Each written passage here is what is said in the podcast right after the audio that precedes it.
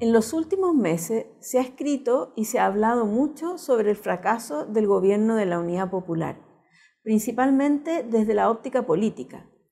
Menos se ha discutido sobre la profunda crisis económica que enfrentaba Chile en 1973, imposible de desvincular de la situación política y también del golpe de Estado. Parece existir bastante desconocimiento sobre esta materia, lo que no es raro, considerando que un 70% de los chilenos no había nacido aún en 1973 y que además las bases de datos de uso habitual no cubren en general ese periodo, porque por lo que el análisis requiere un proceso de investigación previo. Sabemos que en 1973 la situación económica era caótica. Fuerte desabastecimiento, colas, mercado negro e inflación galopante, con serias dificultades para adquirir artículos básicos sin embargo, no están tan claras las causas de esa crisis. ¿Tenía algo que ver con bajos precios de exportación, con un supuesto boicot externo o con el acaparamiento de las clases acomodadas? No es así. La situación de términos de intercambio que enfrentaba el país en esos años era favorable. En dólares, el precio del cobre, moneda de hoy, sería de 4,7 dólares por libra, junto con tasas de interés externas moderadas y un precio del petróleo reducido. La crisis económica era el resultado de un mix insostenible de políticas públicas, que si bien llevaba décadas, se exacerbó hasta el paroxismo entre el año 71 y el 73. Aunque los malos resultados en muchos ámbitos se retroalimentaban, la causa más importante del problema económico era el déficit fiscal, que se financiaba mayoritariamente con préstamos del Banco Central, es decir, con impuesto a inflación, el más distorsionador e inequitativo de los impuestos. En ese entonces el país llevaba décadas en que la responsabilidad fiscal no estaba dentro de sus prioridades de política.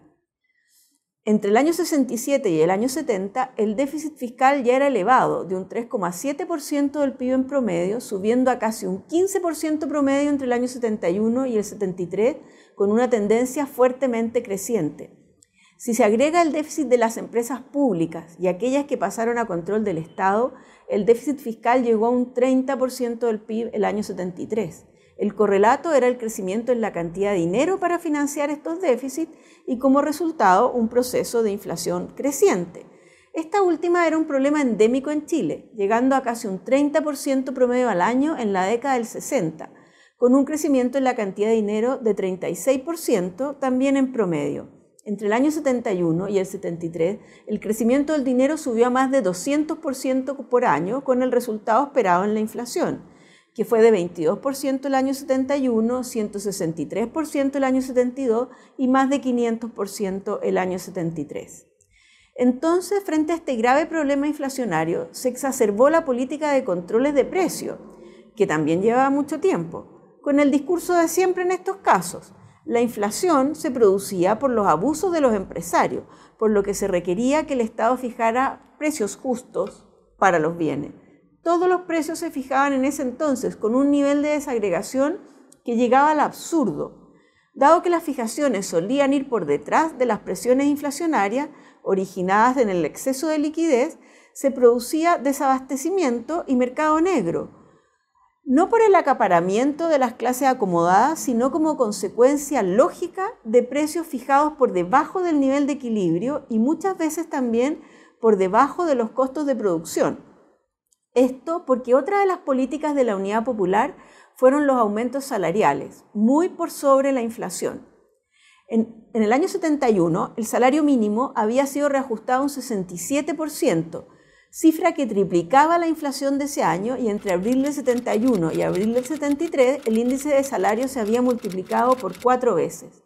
En esas condiciones, el mercado negro terminaba siendo la única forma de abastecerse en forma muy ineficiente de bienes inexistentes en el mercado formal, lo que además generaba habitualmente que las decisiones de compra obedecieran más a criterios de precaución que de necesidad. Las presiones inflacionarias se enfrentaban también con controles cambiarios.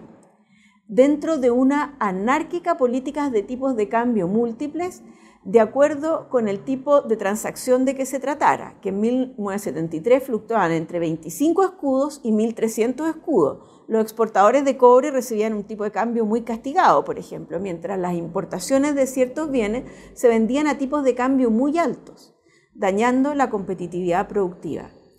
El problema es que la fijación de tipos de cambio con objetivos inflacionarios abarataba artificialmente las importaciones, deteriorando la balanza comercial y las reservas internacionales, que fueron negativas en términos netos entre el 71 y el 73. Por supuesto, la cuenta corriente era fuertemente deficitaria, llegando a un 5% del PIB el 73.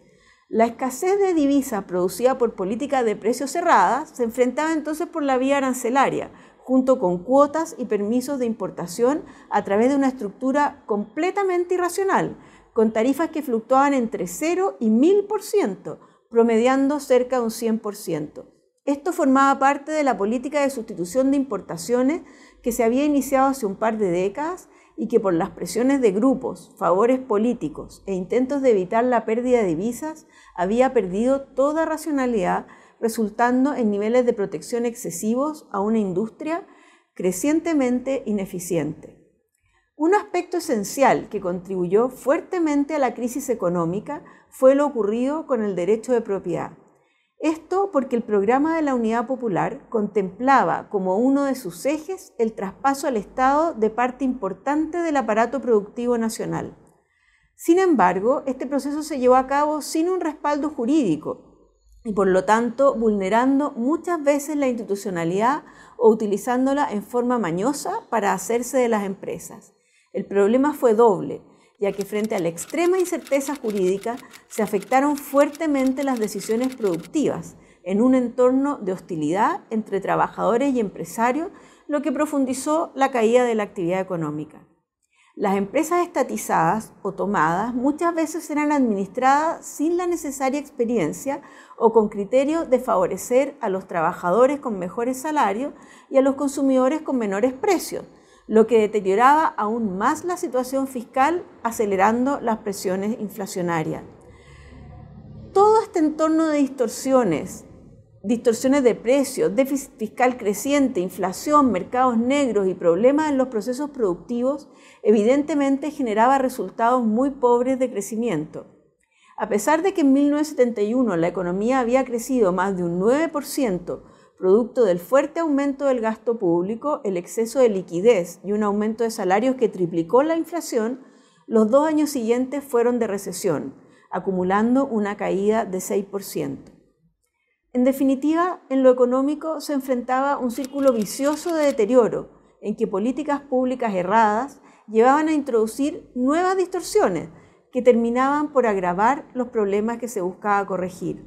Era totalmente imposible, sin cambios muy drásticos a la política micro y macroeconómica, que el, país pudiera pensar en resolver esa profunda crisis económica que indudablemente se constituyó finalmente en una causa adicional del quiebre democrático y también en un motivo de apoyo en ese entonces al golpe militar.